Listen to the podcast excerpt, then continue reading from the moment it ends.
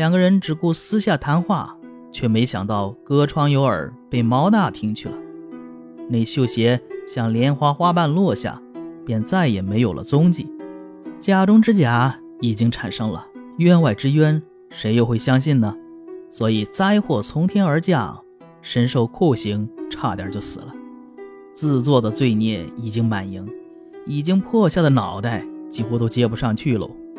像这种翻墙钻穴的行为，固然有辱读书人的名声，但也是代人受罪，却是难消心中的怨气啊。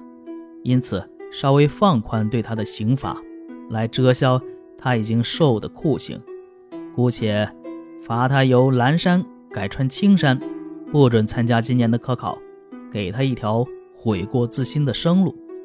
这里边的由蓝山改穿青山啊，这是呃古代呀对生员的一种降级惩罚啊，呃，他只是说降了一级，但是呢还是保留生员的资格的，所以说还是对这宿界有一点改过自新的意思啊。然后接下来说毛大，刁蛮奸猾，没有固定的职业，是一个流窜在市井中的恶徒，挑逗王氏。遭到拒绝，却阴心不死，趁着素介到王氏家偷情，竟然产生了邪恶的念头。胭脂本来是想迎来恶生，却让素介喜得越墙而入的机会。毛大本来想到王氏捉奸，却听到了胭脂的消息，让毛大产生了诱奸胭脂的企图。不料魄被天给夺去了，魂儿呢被鬼摄走。欲火烧身的，凭借着绣花鞋直奔胭脂的闺房，也错认了胭脂的闺房，来到了卞老汉的房前，于是使得情火扑灭了火焰，欲海掀起了波澜。卞老汉横刀向前，毫无顾忌，毛大穷途末路，致使像追击的兔子般产生了反咬的念头，翻墙跳到人家里，只希望能冒充恶生。又见胭脂，毛大夺过卞老汉的刀，却留下了秀女，于是使得真凶漏网，无辜遭祸。风流道上才会产生这样的恶魔，温柔乡里怎么能容忍这样的鬼怪残存？要马上砍下他的脑袋，让人心大快。啊，这个毛大就被砍脑袋了。接着说胭脂，已经长大成人。却还没有出嫁，长得像月宫里的仙女，自然应该有俊美的儿郎相配。本来就是霓裳队中的一员，还愁没有富贵人家来迎娶吗？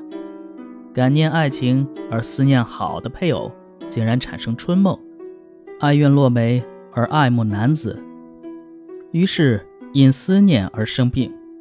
只因为这一份感情的萦绕，竟然招得群魔纷纷而至。竞相争夺美丽的容颜，唯恐失去胭脂，惹得鸷鸟纷飞，都假冒为秋笋，绣鞋被素戒脱去，难保自身的贞洁。铁门被敲响，女儿身差点失去，就因一片思念，竟然招来祸害。卞老汉惨遭砍杀，心爱的女儿真成了祸水。虽然被人挑逗，但还能坚守贞洁。未被玷污，在监狱中苦苦抗争，幸喜现在美好的结局可以遮盖一切过错。本府嘉奖他能力拒淫徒，还是个清白的情人，愿意成全他倾慕恶生的心愿，也是一桩风流雅事。希望该县县令做他们的媒人。这几个人的都判了。这起案子完结以后，远近都争相传颂。自从吴太守审问以后，胭脂才知道鄂秀才被冤枉。偶尔在堂下遇到他呀，胭脂脸上总是满脸的羞愧，两眼含着泪水，似乎有好多疼爱的话要说，却又说不出来。那恶生被他的痴情感动，也是深深的爱慕他。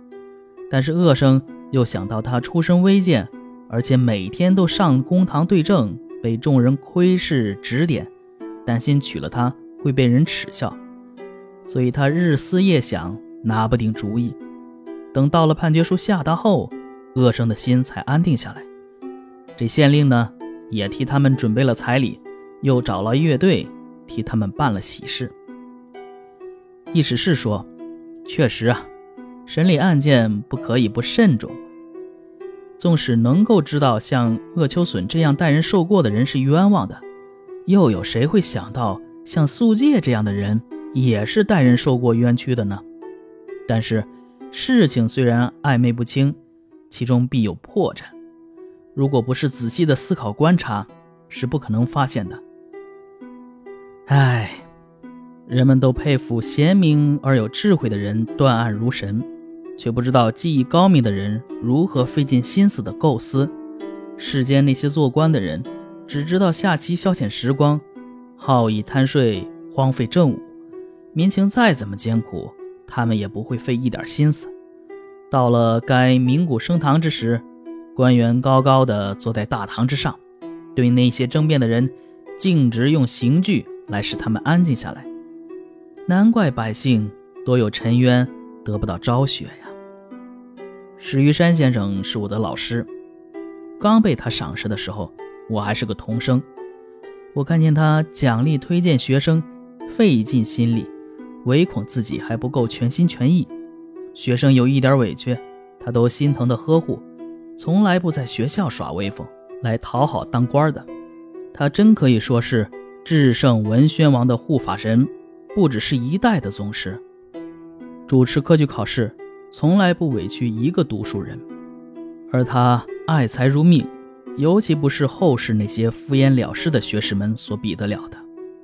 曾经有一位名士。下场参加科考，做“宝藏星烟”的题目时，把“宝藏”的两个字的含义误记成水下了。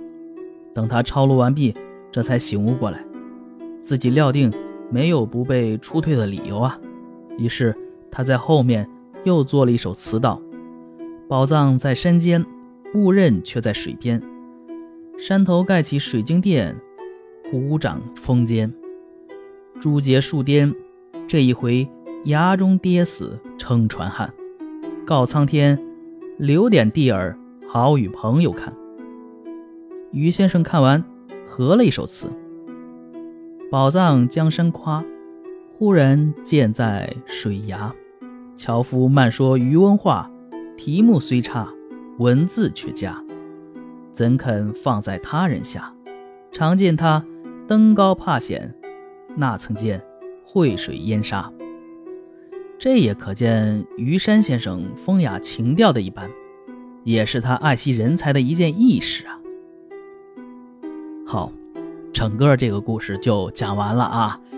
这个没有什么神魔鬼怪之事啊，这就是一篇公案小说啊。